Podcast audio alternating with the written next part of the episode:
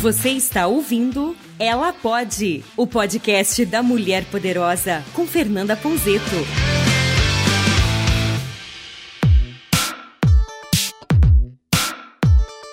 Mulheres poderosas, aqui do nosso podcast. A gente tá no Ela Pode. Aqui você pode tudo. Sou a Fernanda Ponzeto e a gente vai conversar hoje com a minha convidada Rose Vilela. A gente tem muita coisa para falar com a Rose e eu quero que você fique aqui e acompanhe a gente até o final, que vai ter muita coisa boa, muita pergunta boa e que faz parte do dia a dia de todas nós. A gente vai aprender muito e o tema hoje é sexualidade. Como é que a gente pode ser realmente aquilo que a gente quer ser? Como é que a gente pode achar aquele cara bacana? Como é que a gente pode ser uma mulher bacana? O que que acontece aí e que a gente precisa se entender um pouquinho mais e a Rose vai trazer pra gente respostas para tudo isso.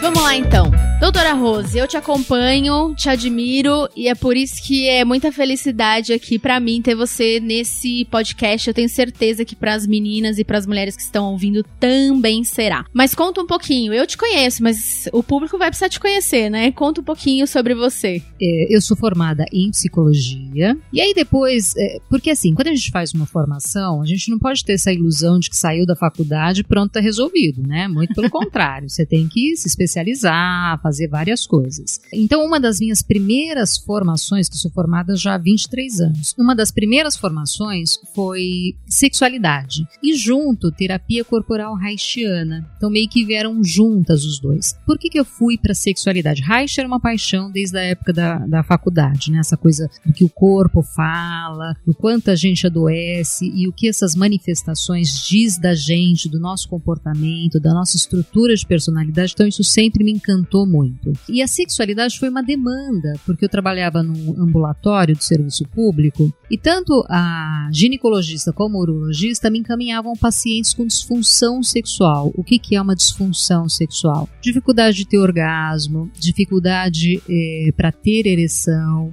homens que ejaculam muito rápido ou que demoram demais para ejacular, pessoas que não têm vontade de ter relação sexual. Então, isso são disfunções, não são doenças, tá? Tá disfuncional a sua resposta sexual. E aí, meio que se abre uma porta e as coisas acontecem, né? E eu fiquei desesperada, era meio que recém-formado. Meu Deus, o que, que eu faço com essa demanda? E tem que ser uma coisa rápida. E eu recebi pelo correio um informativo de um curso de sexualidade. Que interessante. Então foi muito legal, porque meio que eu acredito muito nisso, que você cria, né, aquilo que você quer. E eu falei, opa, né? É um chamado do universo. Vou fazer essa formação. Tem um sinal. Tem um sinal. Eu, eu sempre sigo os sinais. Eu digo, minha porta tá sempre aberta, eu tô seguindo os sinais. Bom, bom, isso é a sensibilidade feminina, né? Exatamente. uma coisa que a gente tem, né? Inerente do, do da, da, nossa feminilidade. E aí, eu fiz a formação e aí não parei, né? Depois disso, fiz várias outras formações, mas essas duas são, assim, meio que carro-chefe. Aí eu tenho formação em constelação familiar, PNL, renascimento, EMDR, que é uma técnica muito legal, rápida, né, de para trabalhar com traumas. E não, a gente não para de estudar, essa é a grande realidade. Vira e mexe também eu estou fazendo os meus cursos, eu participando, né, para poder é, me trabalhar. Se você vai lidar com o ser humano, se você não se trabalha, você não consegue acessar, você só leva o outro até onde você chegou. Muito legal. Isso, isso é uma coisa que as pessoas às vezes é, temem, né? Então, se elas estão ensinando, elas não se permitem aprender. Pois é, é, só que aí também é um campo limitado, né? Você vai é, meio que tem uma coisa, quando você se trabalha, você consegue trabalhar o outro e levar o outro. Como eu sou psicóloga, eu percebo assim que tem muita gente que tem medo de mexer na caixa preta, né? Sim, porque tem muita coisa lá embaixo. Tem né? muita coisa, o que, que eu vou ver, como é que eu vou ficar depois disso. Então as pessoas. Será que eu serei a mesma pessoa? Você é a... E às vezes até os familiares, marido, esposa. Verdade, vão achar que eu tô estranha. Nossa, você tá estranha. O que, que você fez que você mudou? Então as pessoas ao redor também têm medo. Sim, existe, existe até um medo, talvez, de perder relações quando as pessoas começam a pensar em fazer mudanças de comportamento? Você acha que isso existe? Tem medo, tem medo. A pessoa tem medo de, por exemplo, é casado, falar, ah, eu vou, será que eu vou querer separar? Ou parceira, a parceira fala, nossa, você vai começar a fazer terapia, vai me largar? Então é um medo meio que, que mútuo do casal, né, dentro de um relacionamento. Mas que isso é uma grande besteira. Se a pessoa terminar com outra, é porque a relação já tinha acabado. Já não estava rolando. Na né? verdade, a, a terapia, ela é um auto autoconhecimento. A pessoa ela vai se conhecer e vai melhorar a sua autoestima. Porque quando eu não tenho autoestima, quando eu não me amo e eu fico esperando do outro esse reconhecimento, esse amor, eu não sou nada né? Eu me anulo totalmente, eu fico muito à mercê da mão do outro, eu fico muito à disposição do outro, então eu acabo me anulando. As pessoas pensam que é muito cultural e que isso está lá no passado, né? Que a mulher foi muito submissa e que hoje ela tem mais condição de fazer o que ela precisa fazer. E na verdade ainda acontece. Acontece e muito. Homens e mulheres. Mulher muito mais, né? Porque a mulher é muito, muita emoção. Algumas mulheres mais razão, mas se você pegar assim, homens e mulheres, o homem é muito racional, né? Ele mira aqui, ele vai, vai, vai. A mulher fala, eu vou ali, mas ela vai para cá, vem para lá, vai para cá, vai para lá. E nisso ela tá envolvida na emoção. Quem eu vou prejudicar? O que, que eu ganho com isso? O que, que eu perco com isso? O homem é mais direto, ele é muito mais razão. Não que não tenham homens emotivos e mulheres racionais, mas se a gente pegar de uma forma geral. Isso é biológico? A gente pode dizer que isso é biológico? Existe uma diferença biológica? É biológico, é biológico lógico, tem uma questão tanto neurológica como fisiológica, questão de hormônio. Então, o homem é pura testosterona. Nós oscilamos, nós menstruamos, né? A gente tem uma questão que é cíclica do nosso comportamento. Você sabe que é recente a minha descoberta da minha TPM. Então, antes, né, na, no agito do dia a dia, eu achava que eu não tinha TPM nenhuma.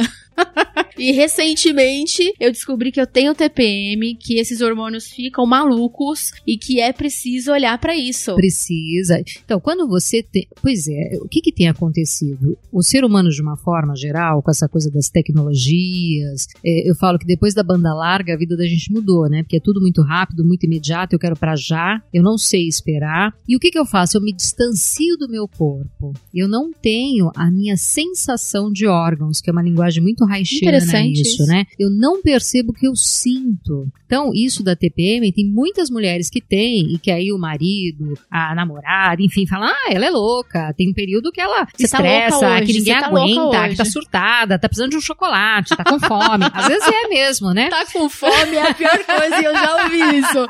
Isso é fome. Aí isso dá é vontade é de dar um tapa na cara, né? Fome, só se for a sua fome, porque aqui é hormônio mesmo. E às vezes é fome também, tem pessoas que têm a questão de de né, hipoglicemia e tal, mas é muito confuso. E às vezes a mulher não consegue identificar que ela tá numa TPM. Pois é. Como, como isso pode ser feito? Como as mulheres conseguiriam fazer esse processo então, de identificação? Uma coisa muito bacana é fazer uma agenda, sabe assim, um diário. Então percebeu que teve uma oscilação, porque isso você sente na pele, né? Tem uma irritabilidade, tem um nervosismo, tem uma impaciência. É uma loucura. Às vezes vem é, uma dorzinha do lado. Quando a mulher ela tá ovulando, elas têm algumas mulheres que têm essa sensação, né? Tanto pelo o muco cervical, que é, parece uma clara de ovo. Ah, ele muda. É, então muda. Ela fica muito mais receptiva ao coito. A relação sexual é quando a mulher tem uma vontade esporadicamente, é quando ela tá nesse período que ela tá ovulando. Então tem que observar. Passou este período da ovulação, ela vai entrar na TPM, né? Que é a tensão pré-menstrual, que vem antes de menstruar. Então ela vai ficar irritadiça, vai ter vontade de comer chocolate. Por quê? Porque o chocolate, ele libera triptofano, que ajuda aí na produção da serotonina. Que é o milagre da mulher. Pois ela é. já abre um pacotinho, já fica feliz em alguns minutinhos. É a ração TPM. então é bom carregar na bolsa, né, um tabletinho de chocolate para esse período. Então a gente oscila muito. Então é muito importante a gente ter noção das nossas sensações. Então, isso que você falou é fantástico. Tem mulher que não tem percepção da TPM. Então, quando você faz um diário, e aí você faz isso por três meses, você vai ver que sempre naquele período é o período que você está irritada, sem paciência com o namorado, com o marido, com os filhos, com os colegas, que no trabalho está sempre um saco, que você fica mais inchada, que aquela sua roupa está apertada, você tá põe cabendo. uma meia, fica marcando ali a canela. Então, tudo isso tem a ver com a TPM. E a gente pode avisar as pessoas que estão ao nosso redor, já deixar um alerta? Olha, identifiquei que essa semana aqui não vai dar certo. É importante isso? Então, mas você pode avisar, claro, principalmente filhos, parceiro, parceira, você pode avisar sem dúvida alguma, mas o mais importante é você se tratar. Ah, isso é bom. Lá. Né? Porque tem, uh, tem mulheres que chegam ao quadro depressivo, que é muito sério mesmo. É muito sério. Então, às vezes, tem que entrar com antidepressivo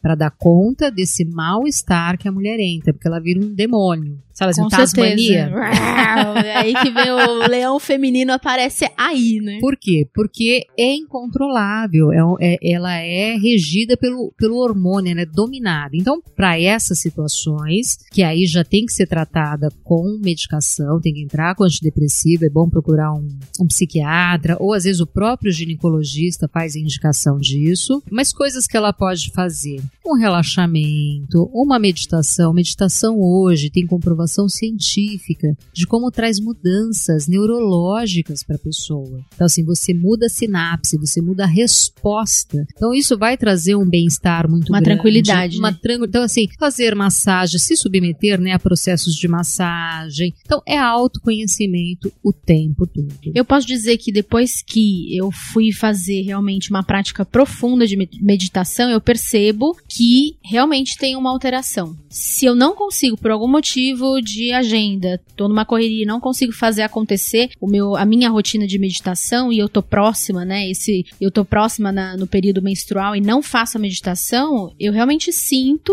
um descontrole. né? Isso acontece. Quando eu faço processo de meditação, eu entro em equilíbrio. Então, atividade física é fundamental. Então, a meditação é muito bacana. Olha que relato importante isso que você trouxe. O quanto para você você percebe isso, a mudança que a meditação traz. E você vai percebendo outras coisas. A gente está num mundo em que as pessoas andam muito ansiosas. O que eu atendo de transtorno de ansiedade generalizada é isso, é não fazer as pausas, é não parar para respirar. Por exemplo, você agora que está ouvindo, como é que está a sua respiração? Sua respiração vai até o diafragma? É uma respiração curtinha? Você está aqui ouvindo, mas está com a cabeça em outro lugar? Então, tem pessoas que nem sabem, né, que tem, que é um músculo que tem aqui embaixo da costela. A pessoa ela tem que mandar o ar até essa região. A pessoa ansiosa, ela tem uma respiração curtinha, só de pulmão. Obviamente que a gente vai respirar com o pulmão também, mas eu tenho que respirar com os dois compartimentos,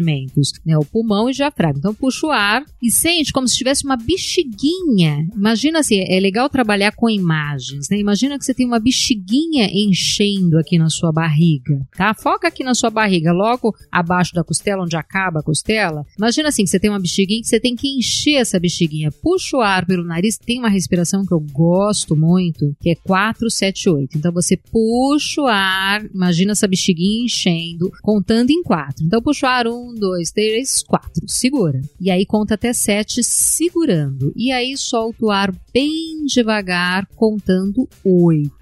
Fantástico. Faça isso 10 sequências, três vezes por dia. Você vai ver como já vai trazer uma mudança na sua vida. É uma coisa assim fantástica. Que interessante. E quem olha e fala, ah, eu gostei, mas não vou ter tempo. Três vezes é muita coisa e já começa a ficar ansioso porque não vai ter tempo. Pois é. Pensa bem.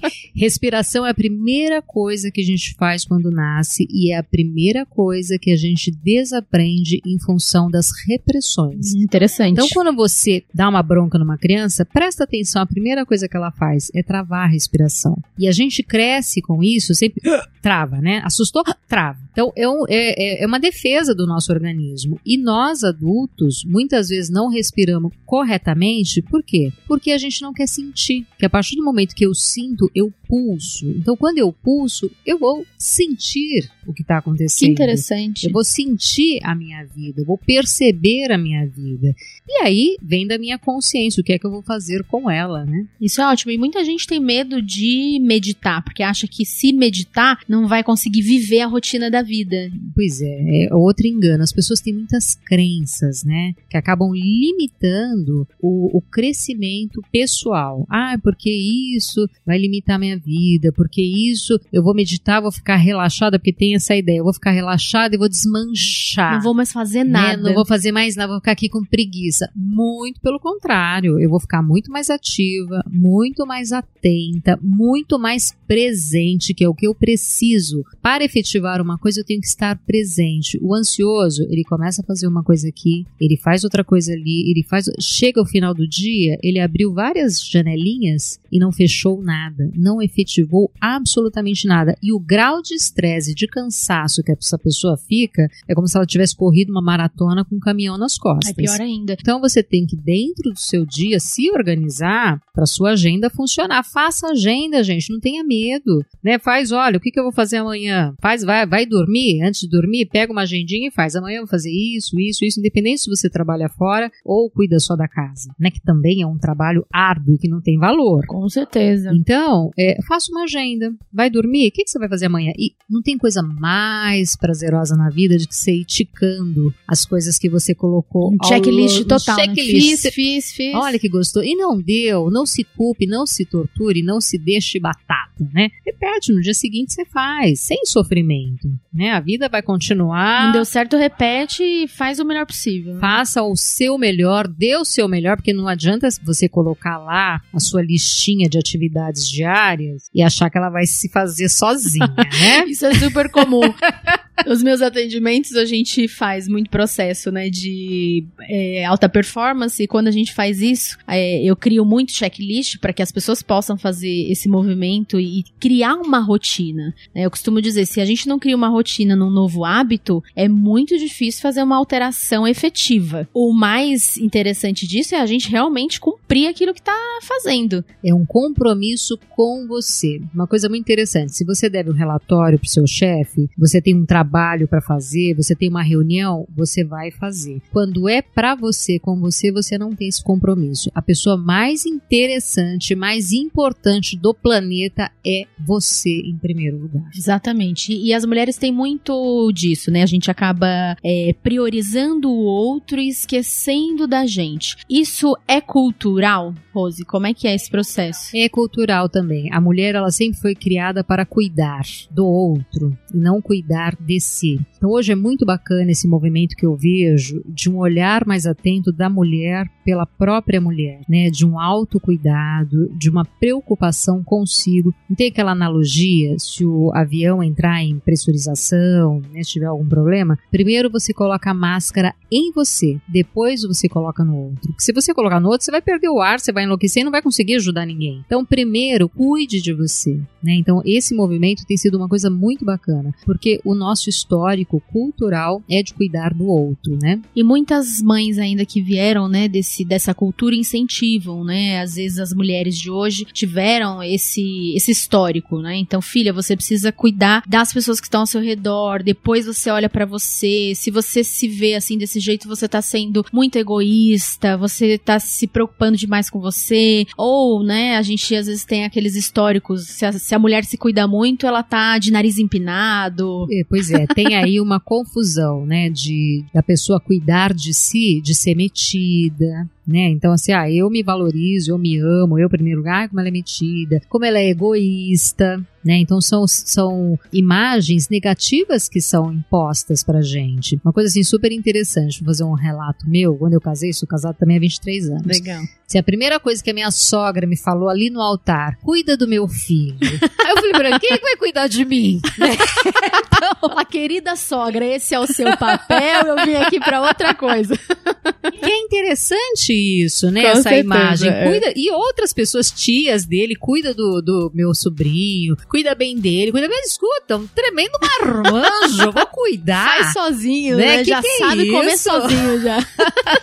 Então, é, as pessoas. E numa relação, né, que, é, que tem isso, porque às vezes as pessoas vão para uma relação com essa imagem de pai e de mãe. Sim. né, esperando que um cuide do outro. Às vezes a mulher também vai nesse papel, né, de ser cuidada, Protegida. é, de protegida. Não, e cada um tem que fazer a sua parte. Ah, não posso é, fazer um dengo, carinho, às vezes servir uma comida. Claro que você pode, desde que isso não seja uma obrigação, desde que isso fique muito claro que é um mimo que você está fazendo pro outro. Ah, legal, porque isso é interessante a que é gente um falar, né? carinho. Esse limite, porque muitas mulheres acabam deixando, por exemplo, uma carreira em prol de cuidar da família, do marido. É, com essa essa sensação de que se ela tiver dedicada a ela, ela não cuida daquilo que ela tá chamando de família. Exatamente. E como é que é hoje em dia? Como é que é, você enxerga isso hoje? Como é que essa mulher consegue administrar tudo isso? Tem assim uma sobrecarga mesmo, né? Porque poucos parceiros colaboram com as atividades domésticas. São bem poucos. Hoje, obviamente, né, tem tido uma mudança, todo o movimento, a mulherada já tá enxergando de longe, ó, você vai ter que fazer, Já tá pegando no dividir, né, aqui os afazeres. Fazendo uma lista de afazeres. Fazendo lista, que é muito legal, porque assim, se todos moram dentro de uma casa, né, é, marido, filhos, todos precisam colaborar Sim. e tem que mudar essa linguagem do ajudar. Quando eu falo outro, meu marido me ajuda, então fica claro que aquilo é obrigação minha, que ele só está me ajudando. Não, ele está colaborando, porque é parte dele também fazer isso. Isso é muito legal. Os filhos também. Para os filhos você dá noção de responsabilidade, de respeito, de cuidado com a própria casa. Então, ah, é porque eu quero que meu filho não jogue lixo na rua. Só que dentro de casa, o quarto dele é um chiqueiro, né? Então ele tem que aprender dentro de casa. Ah, isso é muito comum, muito comum. Por quê? Porque às vezes também a pessoa, é, aí pegando né, as particularidades humanas, e isso é muito da mulher, a pessoa nunca vai fazer do jeito que eu gosto. Então eu já vou e faço antes que faça, porque não lava direito, porque não arruma a cama direito. Então se você delegou aquilo, sustenta isso. Se Ótimo. você pediu pro seu parceiro, sua parceira arrumar a sua cama e ficou tudo torto, lençol pra cima, travesseiro, sei lá, de ponta cabeça, não ficou do jeito que você gosta, sustenta isso e elogie. Você tem que criar um estímulo positivo na pessoa. Agora, se você vai e refaz aquele trabalho, ah, lavou a louça, deixou cheio de sabão, deixou com gordura, fez não sei o que, deixa sim. Perfeito. Deixa sujo, deixa do jeito que ficou e elogie. Porque é é isso, desde pequeno, os meninos não são, é, não tem essa responsabilidade. Você vai lavar, você vai tirar o lixo, você vai, enfim. É sempre a menina, né? Hoje tem tido uma mudança, né? Mas eu ainda sou de uma época que era coisa daí, eu já questionava, mas escuta, e meus irmãos? né? Exatamente. Não vão fazer nada.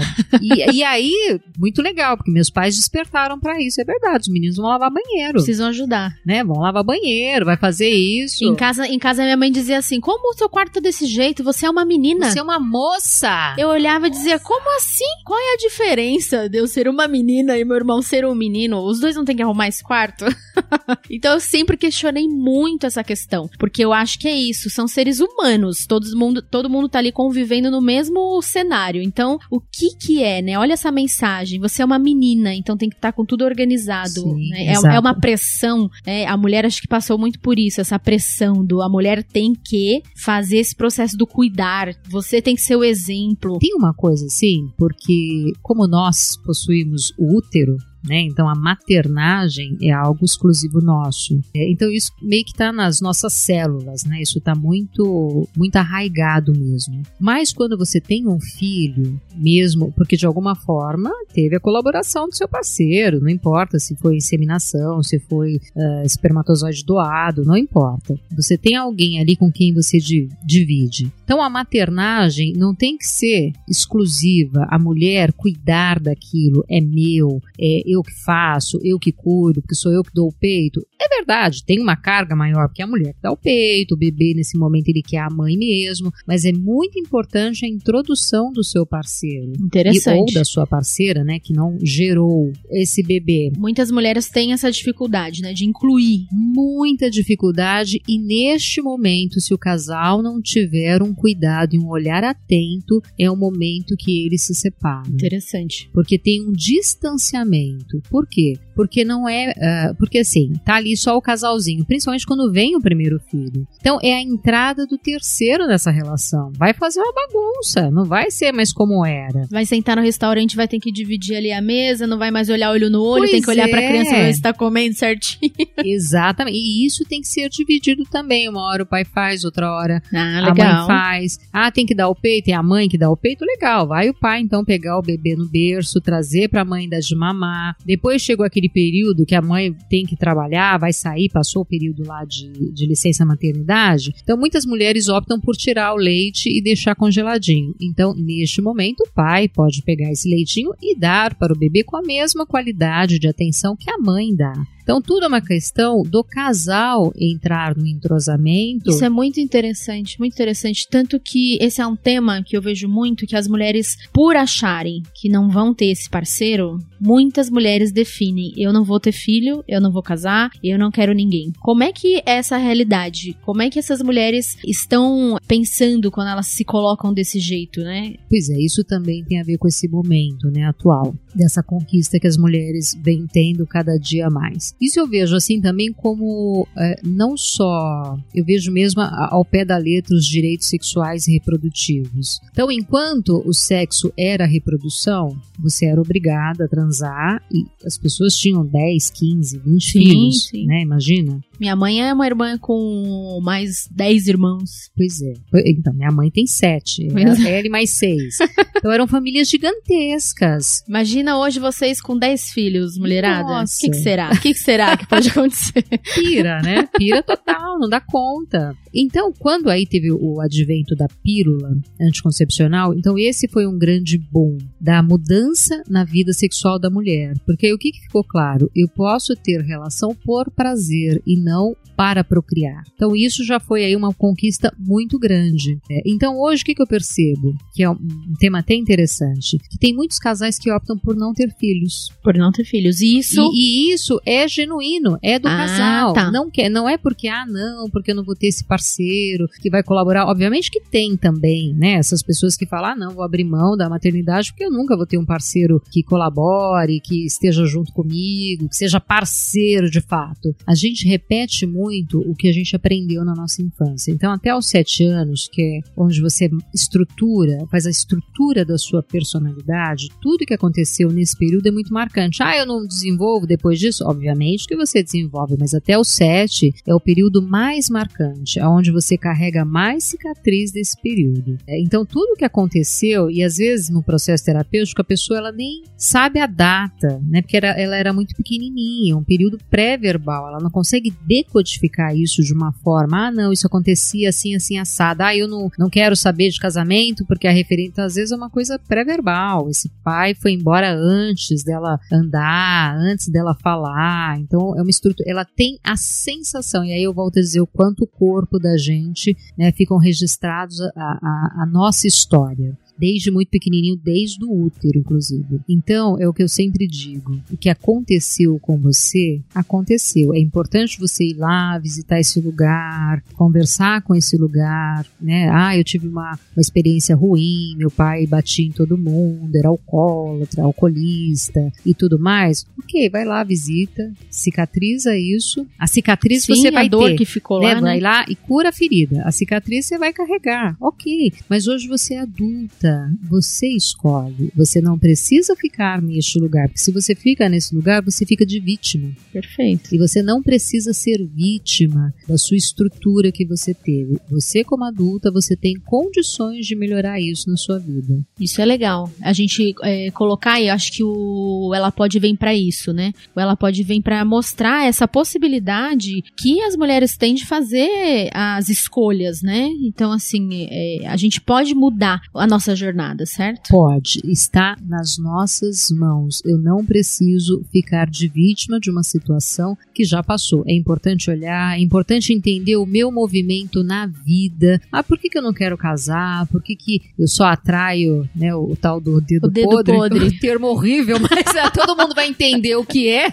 Exato. Tem sempre aquela amiga que a gente sabe que tem aquele famoso dedo podre que ela liga sempre pra gente, né? Dizendo, poxa vida, mais, mais um cara vez aqui é. enchendo meu, meu saco e depressão, triste. Pois é, e isso tem a ver com esse período, né? O que, que aconteceu nesse período? Por que, que eu sempre vou escolher pessoas que vão me deixar neste lugar, nessa dor? Então, veja que dor é essa. É uma dor de abandono, é uma dor de não ter atenção. Vai, vá visitar o seu passado que você vai encontrar esse momento. Então, vai lá, cura isso e hoje está na sua mão. E você vai resolver isso. Ah, eu não consigo sozinha? Procure ajuda, procure procure recursos, procure terapia, procure é, trabalhos que você faça, um trabalho de autodesenvolvimento. Então, tudo é válido. Você não pode ficar sentado chorando, esperando o milagre acontecer, né? E nem o próximo. E nem o próximo. Dedo podre, né? nem o próximo. Quantas vezes, né, mulherada, a gente, dentro da nossa jornada de relacionamento, olha e fala de novo, mais uma vez. Então, assim, se você já tá cansada de repetir e de ter o mesmo cara na sua vida, é hora de você olhar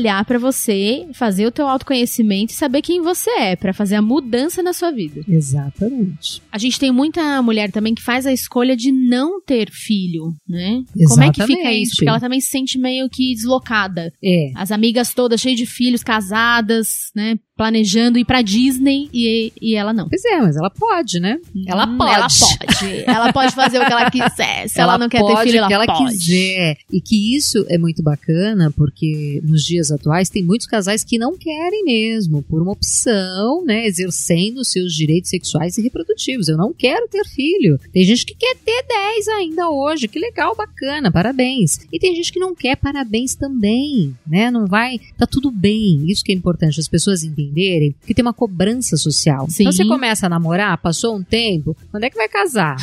ah, então tá, você vai e casa. Quando é que vai ter filho? Aí vem o primeiro filho. Quando é que vem o segundo? Só esse. É uma cobrança sem fim, sem minha fim, gente. sem fim. Então, quem tem que pôr limite e decidir se quer ter filho ou não é o casal, né? E principalmente a mulher que vai gerar esse bebê. Com certeza. Obviamente que tem situações que a mulher não quer ou que o homem quer, né? E aí tem uma incompatibilidade, aí tudo uma questão de sentar e conversar, né? Explicar o motivo disso.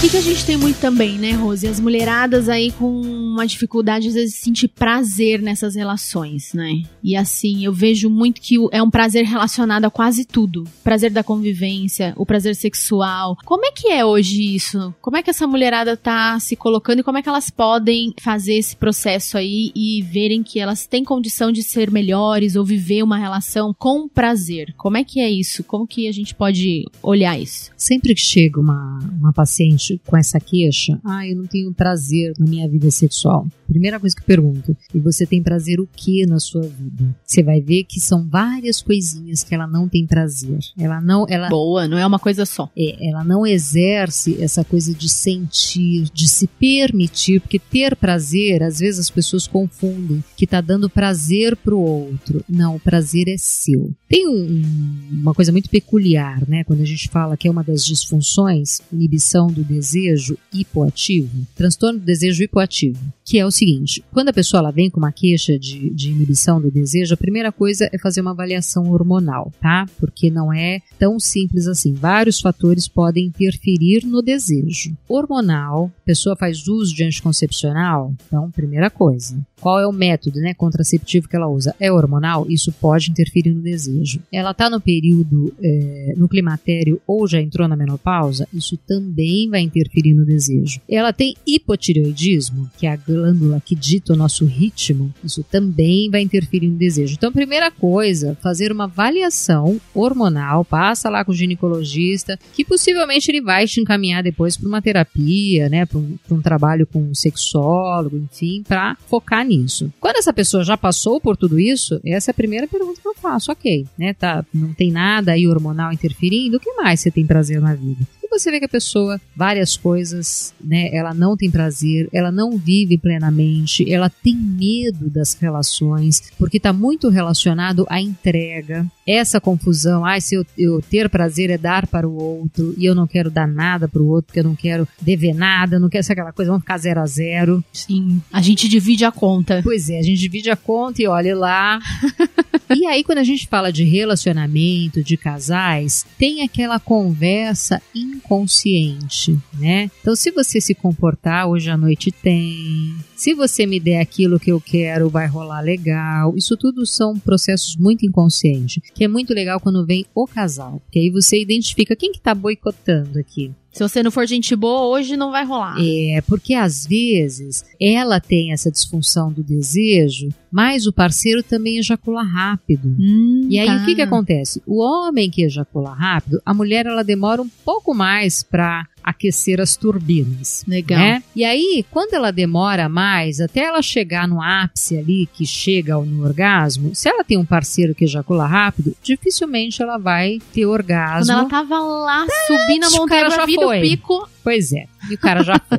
O que, que é rápido? O que, que é rápido? O que, que é essa ejaculação aí precoce? É, a gente não conta, as pessoas sempre perguntam, quanto tempo, É, é. né? Quanto O que tempo? é rápido? É 10 minutos. É, na verdade, o que, que a gente considera? É quando a pessoa, quando o homem não consegue ter o controle ejaculatório, tá? Se ele não consegue ter o controle, ah, pensou na sogra, no time de futebol, mudou de posição. Na conta pra pagar. Na conta, nada disso rolou. E ele sempre ejacula rápido, é, então ele é ejaculador rápido. E também tem o, o inverso. O do que homem demora, demorar. isso, que é ejaculação retardada. O pessoal acha, acha engraçado. Tá, e o que, que é demorar? Porque às vezes o cara tá lá fazendo bom então, trabalho, o que, que né? é o demorar? é quando ele não consegue ejacular dentro da relação, né? Na penetração. Então, muitas vezes ele tem que tirar e se masturbar pra poder terminar. Ou é quando. Você sabe que o homem também finge orgasmo, né? Ah, olha só. É, isso aqui é uma novidade. Essa eu não sabia. É, ai, né? ai, ai, ai, socorro. Não tem Vamos história de olhar que a agora. mulher finge orgasmo? Meninas, novidades!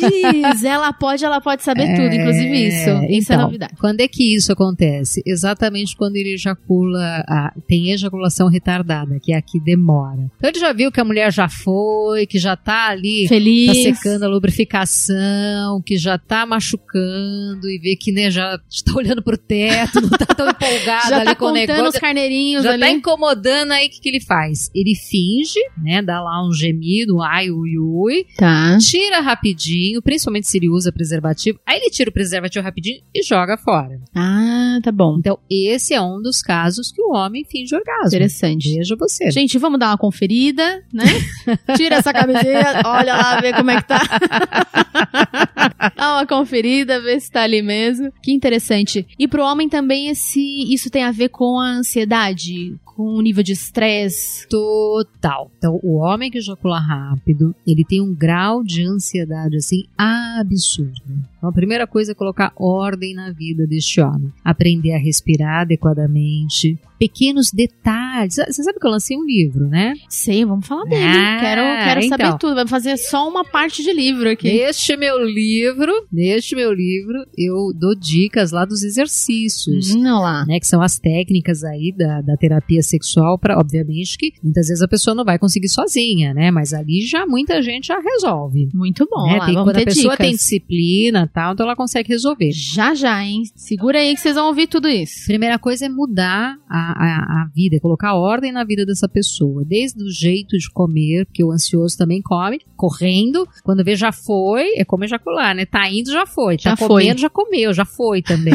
Não sentiu sabor, então trazer um pouco de cor pra vida dessa pessoa, né? De Legal, legal. E o caso inverso também é o quê? Se o Então. cara demora e fica lá e a mulher já tá, né, no desespero e nada acontece. É, tem alguns indícios, né? Às vezes medo de engravidar, se ele faz uso de alguma medicação. Porque isso pode acontecer, né? O medo de engravidar, isso pode acontecer. Então você tá lá na Pode, relação, pode. a gente não, não acontecer nada, então eu vou lá e vou tirar Tiro, e aí e, e gozo fora, porque daí eu não vou ter problema nenhum. E aí sempre eu faço isso, meu cérebro recebe essa mensagem. Você sabe que as disfunções sexuais, eh, tirando a- as que têm aí uma questão fisiológica, a grande maioria é de fundo emocional e é a cabeça de cima que tá mandando, né? Comandando, Comandando o corpo, tanto total. da mulher como do homem. E também tem uma coisa que, que é muito, né, uma preocupação da gente que trabalha na área da saúde, que são o- as pessoas viciadas em pornografia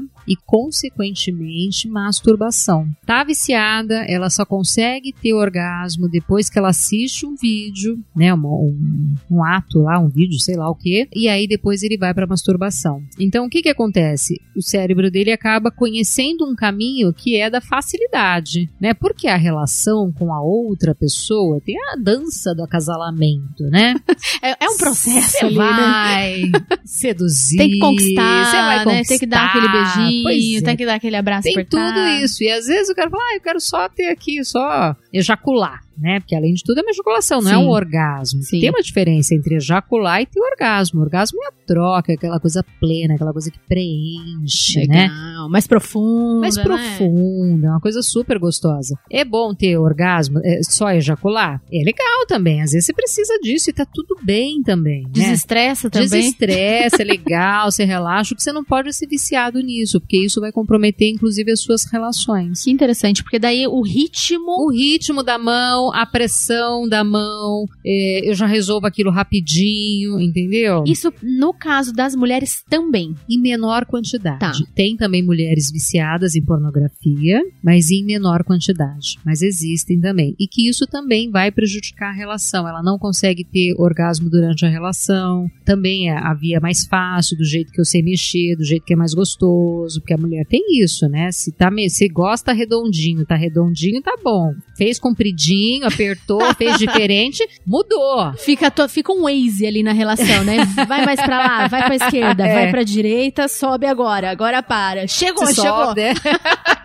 A gente dá trabalho também, né, gente? Vamos lá, dá trabalho. E pro homem também deve ter o Waze dele, né? Com certeza, com o jeito que ele gosta. Por isso que às vezes é muito. É que o homem ele é muito genital mesmo, né? A mulher tem toda uma coisa do corpo, do envolvimento, da sedução, dela se sentir querida ou desejada. Então tem tudo. É o homem papo, né? Isso muitas vezes acontece, eu vejo muito, né? As mulheres, quando a gente vai fazer as sessões é, que trazem, né, essa, essa questão de relacionamento. Então, é, vem muita questão, Fernanda, eu tô tão acostumada, né, a ter minha vida, a minha liberdade, eu saio de vez em quando com os caras e assim eu tô feliz. E eu sinto é, esse prazer dessa maneira. E quando eu estou namorando, eu não tenho esse mesmo prazer. Isso pode acontecer? Então, o que, que pode acontecer? Obviamente que cada pessoa é uma pessoa, não é uma regra isso que eu vou dizer, mas é, é o que a gente observa muito. Quando eu tô num relacionamento com a outra pessoa, existe um envolvimento emocional.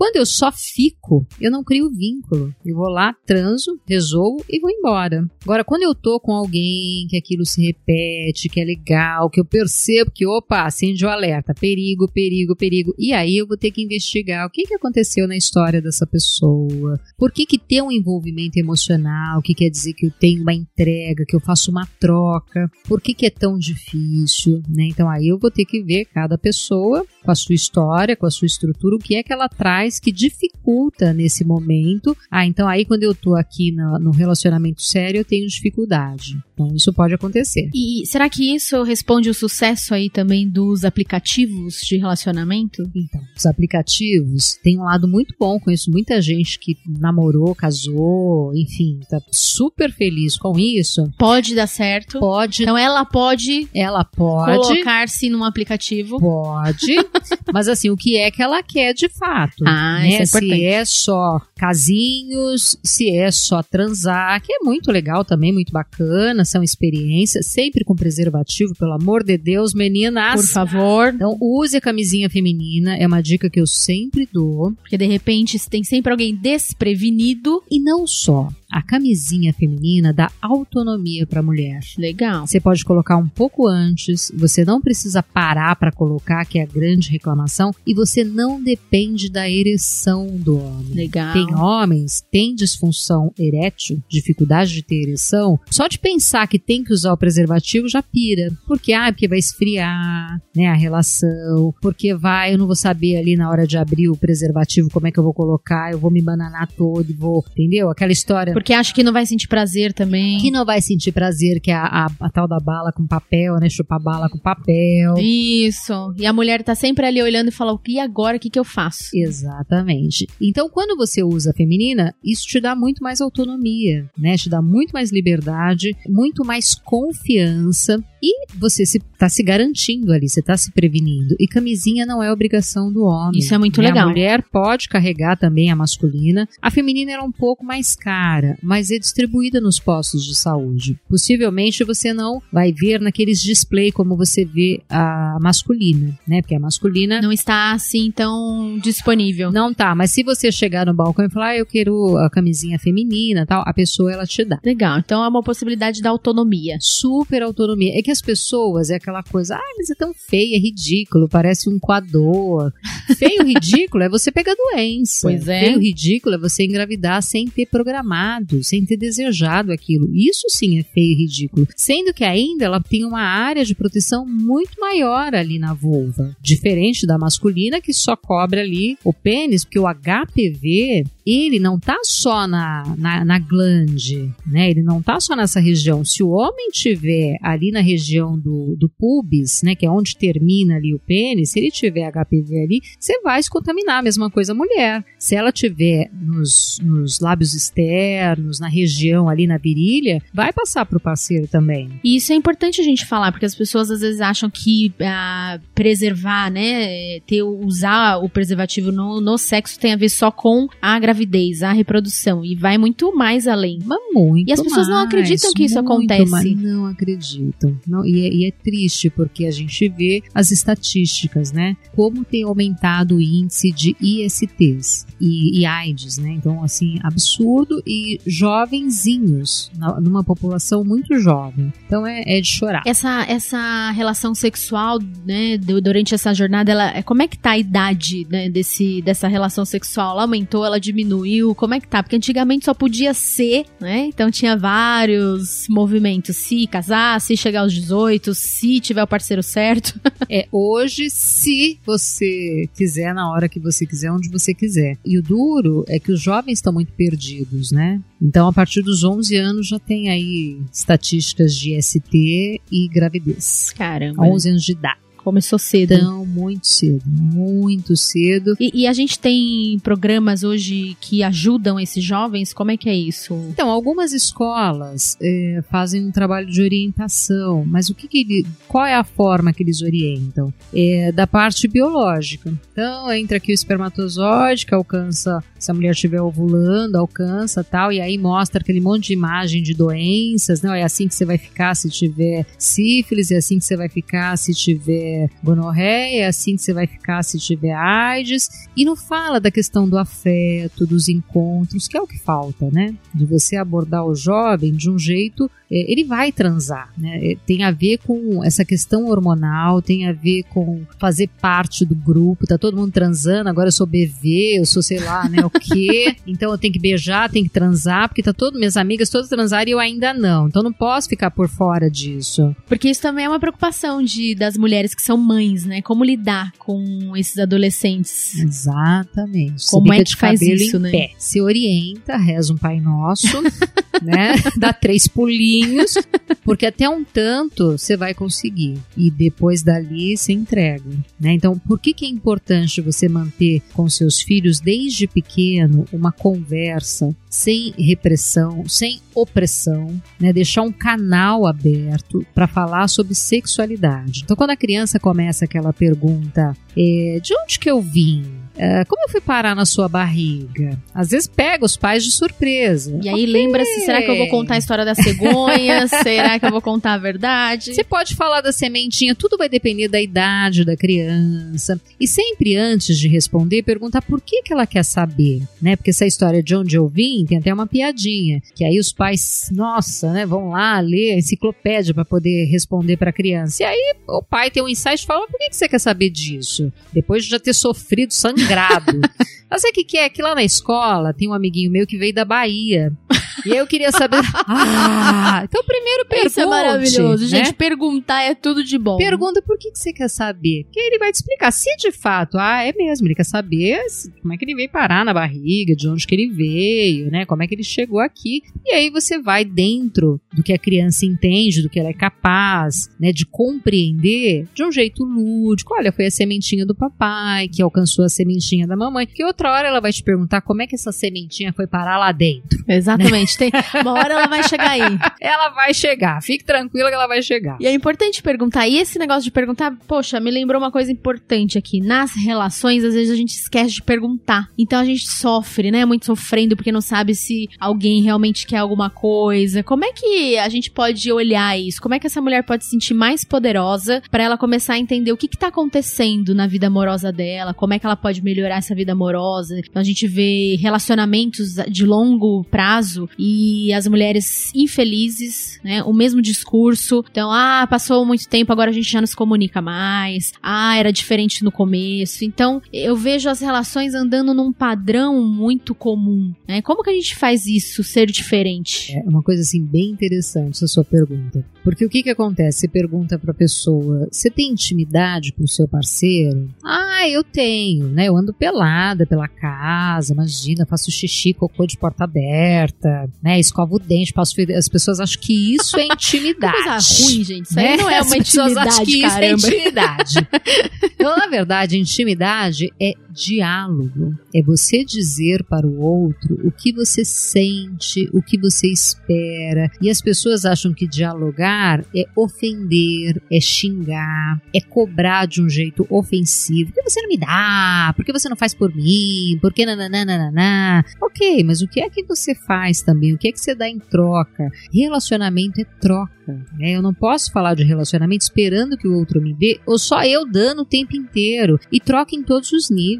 Eu não tô falando de cama. Então, quando a gente fala de relacionamento, eu tenho que ter um olhar geral de como funciona isso. Desde o momento que você acorda até o momento que você vai dormir. Então, o sexo não é só a hora que você chega lá, deita, vira de ladinho, dá uma encoxadinha e pronto, tá resolvido. Não. Como foi o seu respeito? Como é a admiração? Uma coisa que eu digo, quando você não admira mais o seu parceiro, a sua parceira, a relação acabou. Porque isso pode acontecer. Se você tem uma convivência de não admiração na hora do sexo também, aquilo dificulta. Porque você está diminuindo o outro, né? Inconscientemente, você- se a pessoa não te traz mais aquele brilho nos olhos, se você está decepcionada com aquela pessoa, você não admira, como é que você vai ter relação? Como é que você vai se entregar? E as pessoas se acomodam, né? É, a gente fala muito em rotina. A rotina é uma coisa importante, né? Ah, tem uma importância de você manter o funcionamento da máquina, né? Do, da sua estrutura, do seu dia a dia. Então, ela é importante. Então, como erotizar a rotina? Você não tem que tirar a rotina. A rotina faz parte. Você tem que acordar, tem a hora que você vai isso, vai aquilo, aquilo, aquilo outro, né? É importante para você se organizar internamente e externamente. A gente estava falando de lista agora, não faria sentido não falar, né? Que a, a rotina tem uma importância. Que você não pode ficar engessado nisso. É ter maleabilidade. Né? Aconteceu alguma coisa, saiu fora. Opa, como é que eu resolvo isso? Então, como é que os casais podem erotizar dentro de uma rotina? Então, você tem que estar sempre buscando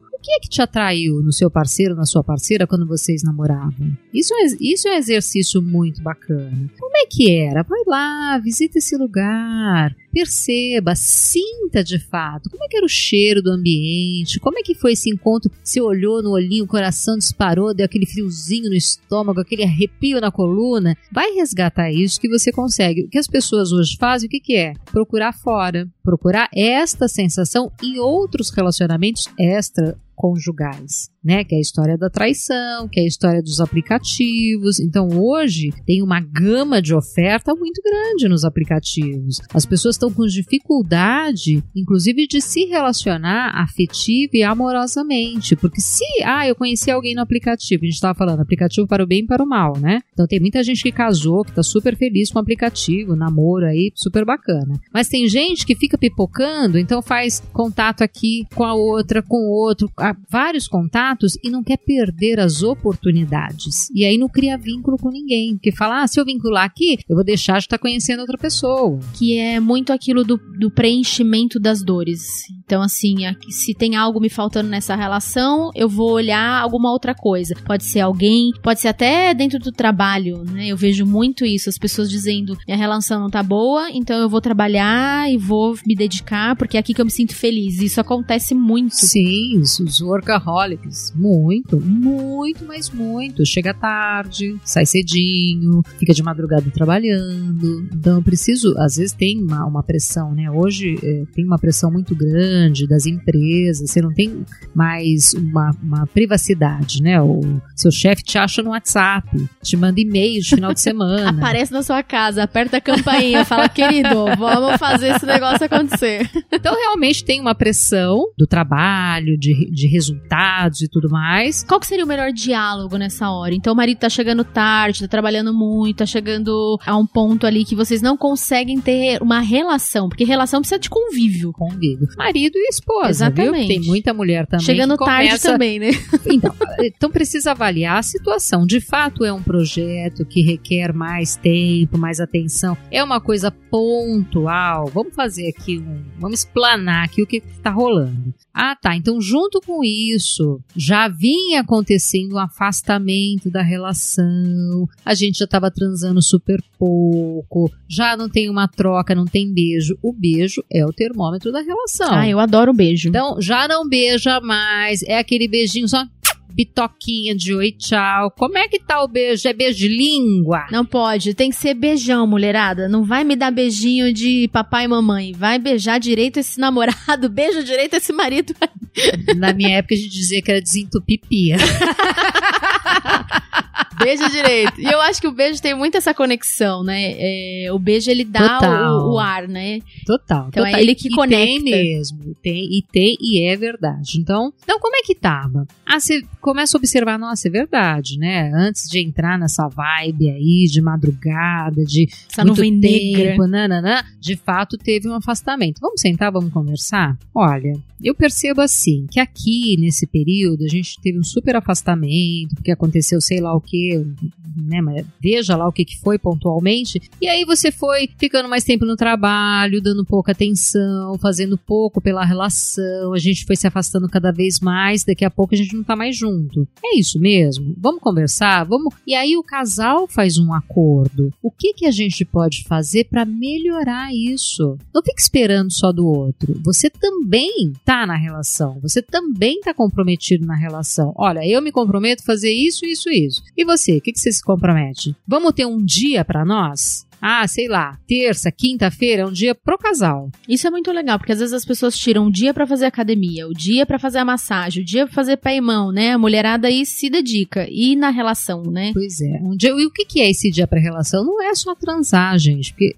o sexo é o resultado de uma relação boa no seu dia a dia. Se durante o dia vocês se matam, não tem respeito, é uma falta de um xinga o outro, manda ir para aquele lugar, não tem admiração, chega na hora de transar, você carregou todo esse pacote pra cama. Com certeza. Vai olhar e vai falar: esse pacote eu não quero, né? Pois é, é isso, outro. é isso que você quer? Então, vai depender dos dois que isso fique uma coisa harmoniosa e gostosa. Pra hora que chegar na cama, ser só o reflexo do que vocês passaram o tempo todo aí, né? Porque a relação é, tem esse movimento, né? A relação é quando os dois realmente estão ali fazendo um movimento ganha-ganha, onde os dois estão, estão se sentindo bem e conseguem fazer essa troca para que sejam felizes. Eu costumo dizer isso: se uma relação não está trazendo felicidade, as pessoas que estão na relação precisam se au- autoconhecer. Exatamente. Né? Autoconhecimento é tudo. Autoconhecimento é fundamental. Se eu não me conheço, eu não sei como eu me posiciono nessa relação. Se a gente pensar, as pessoas vêm de estruturas muito diferentes, né? Quando um casal resolve morar junto, resolve casar, então vem aqui de uma criação que tinha um jeito, um funcionamento, e a outra pessoa tinha um jeito e um funcionamento na casa dele. Ele cresceu daquele jeito, daquela forma. Aquilo que ele aprendeu, a, a referência que tem de, de afetividade, de amor, você vai levar para sua relação.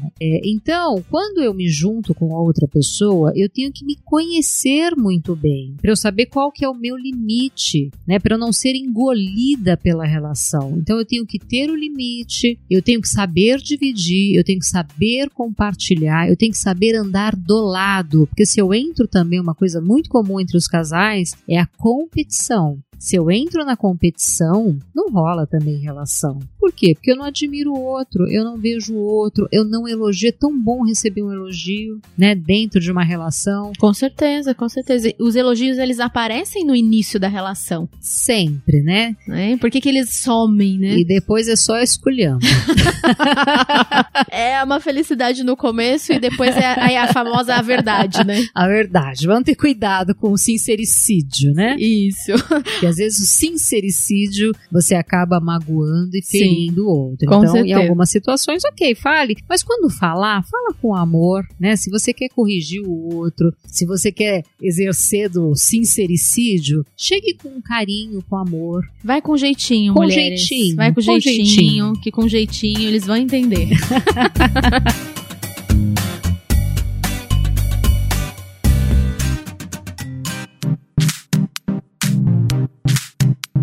Então vamos aproveitar hoje aqui. A Rose tem a novidade aí que vocês vão poder acessá-la de mais formas. Rose, conta um pouquinho. Você tem um livro, é isso? Isso, acabei de lançar, que é um livro sobre sexualidade. É o livro vermelho do sexo sem vergonha. Uau, quem deu esse nome, Rose? Então, o pessoal da editora que. É criatividade. Ó, vamos sentar, vamos conversar, vamos. E tinha tudo a ver, né? Porque o vermelho traz essa imagem da vergonha, a pessoa tem. Quando tá com vergonha fica avermelhada.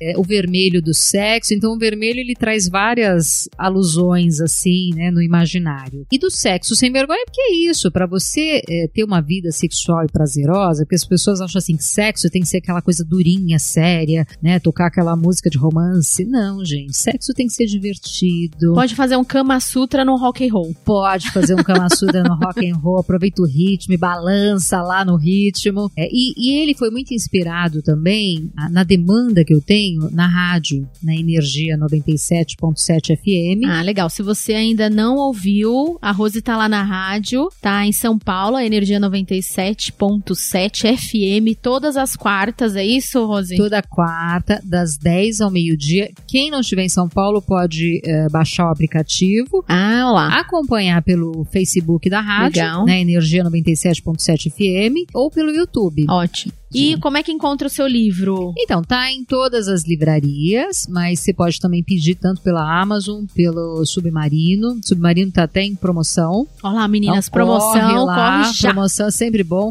E é um livro muito legal, é meio que um manual mesmo de sexualidade. Então fala das disfunções, fala do período de, de namoro, de casamento, da gravidez, porque tudo isso traz mudanças, né, na, no seu comportamento sexual. Fala de fantasias, de quando é fantasia fantasia e quando passa a ser uma parafilia, que é uma distorção, né, com relação às fantasias, até onde te ajuda, até onde prejudica. Então é bem um manualzão mesmo, tá muito legal. E ele é focado para as mulheres ou não? Não, público geral. Olha Homens, que legal. mulheres, casais homofetivos. Dá pra dar de presente. Super presente, super presente. O pessoal tem feito isso, tem dado de presente. Que legal. Então aproveitem, meninas, mulheres que estão aí no Ela Pode. Rose, como é que as pessoas te acham na rede social? Rose Vilela, com dois L's no Lé, underline psicóloga. Tanto no no Insta como no Face. Legal. Então segue a Rose, você que quer saber tudo sobre sexo, sobre comportamento e sobre sentimentos, segue a Rose Vilela, que vocês vão aí se dar muito bem. A Rose tem muita informação, ela é renomada no tema, então aproveitem, meninas, porque de nada adianta a gente querer fazer as coisas e não cumprir e não ir atrás. Então vocês têm aí uma chance de conhecer mais, saber mais e terem o poder aí, mostrar que vocês são poderosas no dia a dia de vocês. Muito bom. Então vocês têm aí um livro super bacana para vocês lerem. E se você quer saber mais e você quer ter acesso fácil aí de como anda esse mundo feminino, tem uma série que eu sou fanzaça. Já terminei, inclusive, que é o Coisa Mais Linda. Tem Netflix? Então vai lá, só baixar essa série que você vai ver, maravilhosa. Fala muito sobre o comportamento feminino, é, retrata esse comportamento lá nos anos 50 e vocês vão perceber que muita coisa ainda lá atrás está sendo vivida hoje. Então é muito bacana se vocês quiserem conhecer algo diferente e começar a entender se vocês estão vivendo coisas antigas ou se vocês já estão aí trabalhando o poder feminino de vocês. Essa é a minha dica. Assistam aí Coisa Mais Linda Netflix, vocês vão amar. Um beijo para todas vocês, que vocês possam ser ainda mais poderosas. Se esse foi o Ela Pode. Obrigada, Rose, pela participação e manda um beijo para essa mulherada aqui. Eu que agradeço o convite, fiquei super feliz. E é isso aí, meninas. Todas nós podemos. É verdade. Beijo para todos e até uma próxima. Tchau!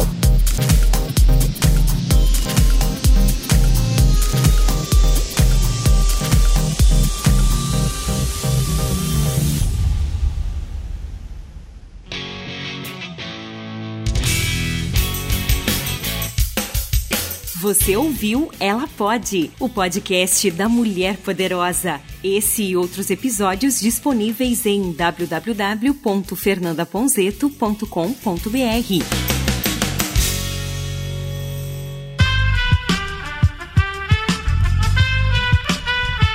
Este podcast foi editado por Aerolitos Edição Inteligente.